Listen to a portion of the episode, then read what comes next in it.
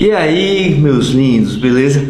Hoje vamos falar sobre a pessoa que não quer lutar, mas que treina, né? Que vai pra academia ali e sempre tá treinando. Esse tema foi levantado lá no Instagram ou aqui no Instagram, dependendo de onde você esteja. Né? Esse vídeo também vai para o YouTube. Então, o primeiro ponto é o seguinte: eu aprendi isso lá quando eu fazia capoeira, lá atrás. É, tinha competição e eu tava faltando. E aí o professor chegou para mim e falou assim: Porra, tu quer o que da capoeira? Tu quer só curtir, só treinar e ficar de boa? Tu quer competir? Tu quer ser professor? porque a gente tem que casar as coisas, né? Se eu quero competir, eu não posso ficar faltando. Se eu quero ser professor, eu tenho que ter um, uma orientação e eu tenho que ter uma atuação minha, né, para ajudar os atletas, para ajudar nova, os novatos, para quando tiver luta, eu pedir para ir ajudar no corner, né, ajudar a fazer uma mão, ajudar a fazer uma massagem no, nos lutadores, a levar uma água, né? tem que ter essa, essa relação de cuidado, né? Ou se eu estou fazendo, buscando uma ferramenta de defesa pessoal, né? Então eu tenho que estudar mais nesse, nesse caminho. Então a gente tem que saber o que, é que a gente faz, né? a gente tem que saber o que, é que a gente quer do que, é que a gente faz. Esse é o primeiro ponto. Tá, mas eu não quero lutar. Então, como é que eu faço? Eu preciso evoluir, eu preciso treinar, eu preciso fazer as mesmas coisas que os atletas estão fazendo. E aí vem outro ponto que é o seguinte: os treinos de atleta, normalmente os professores que têm uma experiência, eles dividem esse treino de atleta, né? Eles não fazem o treino de atleta junto do treino normal, do treino comercial, né? Então, aí vem o primeiro ponto. Se você não quer ser atleta, você tem que estar no treino de não atletas. Agora sim, se você é um cara que gosta de treinar forte, se você é uma pessoa que gosta de estar ali trocando porrada, tá?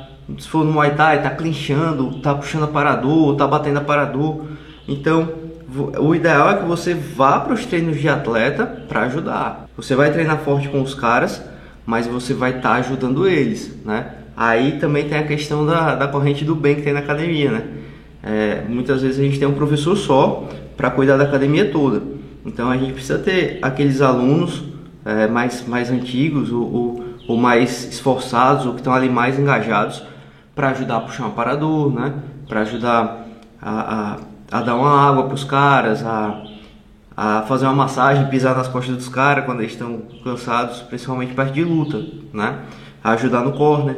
Então tem várias coisas que você pode fazer dentro da academia, é, sério, né? fazer sério mesmo, dedicado, engajado, é, mesmo se você não, não vai lutar. Esse, é, é, eu acho que a questão da consciência, né? A consciência, você saber mesmo o que você está fazendo, o que, que você quer. Porque se você tem metas de, de ter uma saúde melhor, então aí o teu, o teu foco vai ser outro. O teu foco vai ser em treinar, em, em bater tuas metas, em perder o teu peso, né? E aí você vai se juntar, o ideal é que você se junte com as pessoas que querem fazer isso também, sacou? É, o, o legal é você ter um, um professor, ou se você for professor, é, é focar as turmas, juntar as turmas por metas, tá ligado? Essa, essa turma aqui eu vou trabalhar mais a perda de peso. Ah, essa turma aqui é de atleta, então é, é aquele núcleo duro, fechado, né? A pessoa que for que entrar lá sabe que, que é porrada. É, ah, não, eu tenho aqui para os intermediários, entendeu? E é claro que não é, esse é o cenário perfeito, né? Nem sempre você consegue encaixar isso por turmas, tá? Outra coisa que eu quero deixar aqui, execução técnica. A execução técnica ela é essencial, tá? Para qualquer um desses, seja para o cara que quer perder peso, seja para o cara que, que quer lutar, né? Claro, o cara que procura uma ferramenta de, de defesa pessoal, a execução técnica é o que vai dizer o que é que você está fazendo, né? Por exemplo, você vai fazer um supino, né?